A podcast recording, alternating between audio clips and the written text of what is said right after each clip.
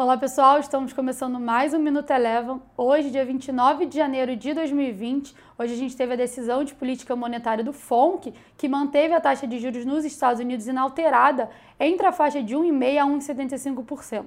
Logo na sequência, a gente teve a fala do presidente do Fed, que disse que o surto do coronavírus poderia impactar a economia da China no curto prazo e futuramente poderia vir a afetar a atividade global. E disse que eles, que eles seguem monitorando a situação. O S&P 500, que passou praticamente a sessão inteira no campo positivo, acabou encerrando o dia de hoje em queda de 0,09%. Aqui no Brasil, a gente também teve um dia de correção puxado pelos bancos. O Ibovespa encerrou o dia de hoje com queda de 0,94%. Na contramão, MRV foi destaque positivo, com alta de 4,7% após a empresa anunciar vendas totalmente digitais.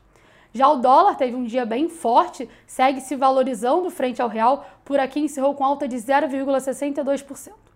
O vírus segue no radar após a OMS afirmar que amanhã vai decidir se declara ou não emergência global. Também a gente tem aí vários voos que foram cancelados com destino à China. Também temos no radar os balanços tanto aqui no Brasil quanto nos Estados Unidos e amanhã a gente também tem o PIB dos Estados Unidos.